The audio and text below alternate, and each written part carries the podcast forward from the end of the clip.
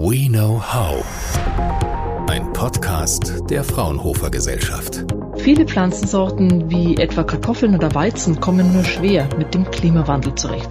Landwirtschaft und Wissenschaft arbeiten deshalb mit Hochdruck und Hand in Hand an der Züchtung neuer, angepasster Sorten von Kulturpflanzen. Hitzetolerante Kartoffeln zum Beispiel.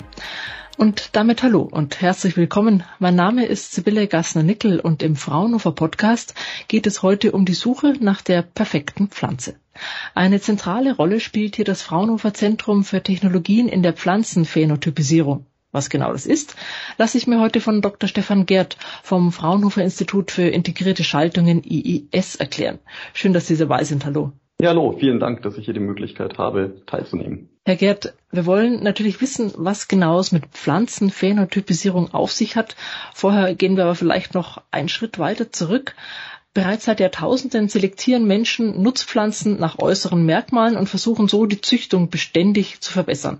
Warum reicht es nicht mehr? Das ist eine gute Frage. Also, wie Sie jetzt schon erwähnt haben, seit Jahrtausenden macht der Mensch eigentlich schon die sogenannte Phänotypisierung, also das, was Sie beschrieben haben, die ja, Selektion von Wildgräsern oder dem Urgetreide Emmer und Einkorn, dass nach äußeren Merkmalen sozusagen gesucht wird, welche Pflanze hat sich jetzt besonders gut entwickelt, welche Pflanze hat besonders schöne Körner entwickelt und dann dadurch nach dieser Selektion eine Kreuzung. Das wird bereits seit ja, Jahrtausenden durchgeführt.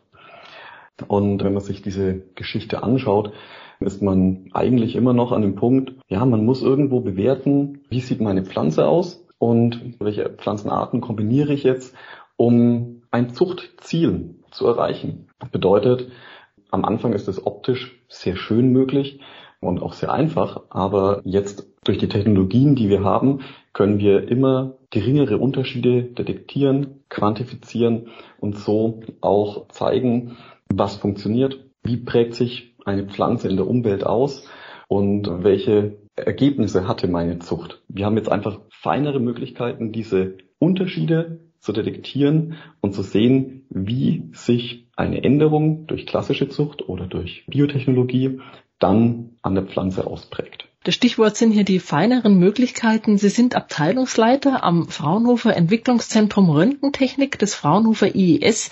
Ich gehe jetzt also stark davon aus, dass Ihre Arbeit der Pflanzenphänotypisierung was mit Röntgen zu tun hat. Habe ich da recht? Ja, auf jeden Fall. Während sich jetzt die klassische Zucht sehr, sehr stark auf die optische Ausprägung oberirdisch, also das, was ich sehen kann, bezogen hat, können wir mit Hilfe von Röntgentechnik auch unterirdisches Wachstum uns anschauen. Bedeutet, wir sehen, wie schnell wachsen zum Beispiel Kartoffelknollen unter Stressszenarien. Was passiert, wenn sich die äußeren Bedingungen verändert, dann auch unterirdisch.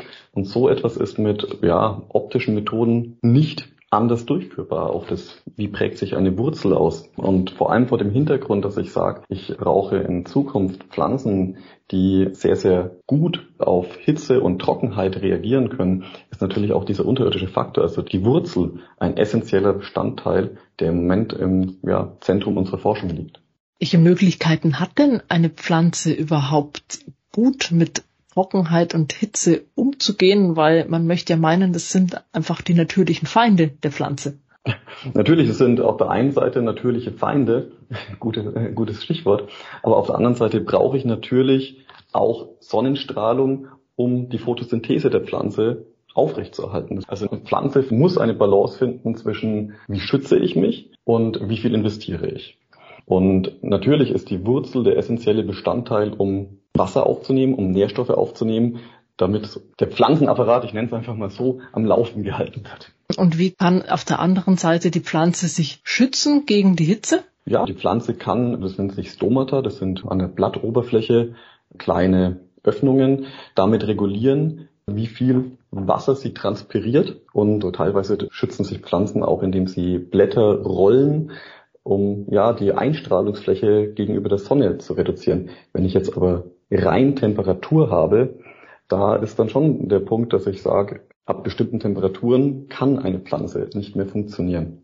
All das, was Sie jetzt gerade beschrieben haben und Sie untersuchen an den Pflanzen, wie funktioniert das? Gehen Sie mit Ihren Geräten aufs Feld oder muss die Pflanze zu Ihnen kommen? Wie schaut es aus? Wir machen das in beiden Richtungen. Das bedeutet, wir haben sowohl Anlagen, die wir auf dem Feld betreiben, da geht es aber dann auch nur um ja, die Untersuchung von oberirdischen Merkmalen, weil wir haben jetzt keine Röntgenanlagen in der Erde vergraben. Aber wir verfolgen da sehr, sehr stark den Ansatz, dass wir jetzt nicht ein großes Labor haben, in dem dann die ganzen Pflanzen zu uns kommen und wir versuchen dort die Umweltbedingungen zu simulieren, sondern wir sagen, wir wollen unsere Röntgenanlagen, unsere Systeme dann auch beim Züchter, dem Züchter zur Verfügung stellen und deren Anlagen integrieren. Mit all den Möglichkeiten, die Sie beschreiben, wie lange dauert es, eine, sagen wir mal, möglichst hitzeresistente Kartoffel zu züchten? Kann man das sagen? Also Zuchtzyklen allgemein sind im Bereich teilweise 10 bis 15 Jahren, bis man eine neue Sorte hat. Da sehen Sie jetzt vielleicht auch schon eine der großen Herausforderungen. Wir haben ja sehr, sehr schnell ändernde Bedingungen aufgrund des Klimawandels, der uns bevorsteht und sehr lange Zuchtzyklen. Das bedeutet, wir brauchen immer feinere Möglichkeiten, kleine Unterschiede detailliert zu detektieren, um dann gute Zuchtentscheidungen für in zehn Jahren treffen zu können. Heißt das, dass die Züchtung möglicherweise nicht mit dem Tempo des Klimawandels Schritt halten kann? Das ist eine äh, gute Frage, ja. Also die Forschung in diesem Bereich hat auf jeden Fall nicht nur allein den Klimawandel als große Herausforderung, sondern ja das Zurückgehen von Anbauflächen und die steigende Weltbevölkerung. Das bedeutet, wir müssen in dieser Forschung mit den erwähnten Hightech-Methoden immer schneller und feiner Möglichkeiten geben, präzise die Ausprägung von Pflanzenmerkmalen bestimmen zu können, um eine Chance zu haben, Schritt halten zu können mit den drastischen Änderungen, die uns bevorstehen. Eine Frage habe ich tatsächlich noch. In welchem Bereich wird Ihre Forschung im Augenblick am dringendsten benötigt? Ist es im Bereich Getreideanbau oder ist es auch Obst und Gemüse? Wo drückt der Schuh in der Landwirtschaft da im Augenblick am meisten? Momentan fokussieren wir uns wirklich auf die, die Hauptnahrungsmittelpflanzen, also Getreide, Kartoffeln, ja, Reis. Klar, die Herausforderungen gibt es genauso im Gemüseanbau, gibt es genauso im Obstanbau. Wir fokussieren uns momentan aber sehr, sehr stark auf die Hauptnahrungspflanzen, ich nenne es einfach mal so. Vielen Dank, Herr Gerd vom Fraunhofer IES für diesen Einblick in die Welt der Pflanzenphänotypisierung. Wir wünschen Ihnen weiterhin viel Erfolg für Ihre Forschung, damit sie möglichst schnell voranschreitet und wir auf Augenhöhe mit dem Klimawandel bleiben. Vielen Dank fürs Gespräch. Vielen Dank für die Möglichkeit, hier vorzusprechen. Fraunhofer. We know how.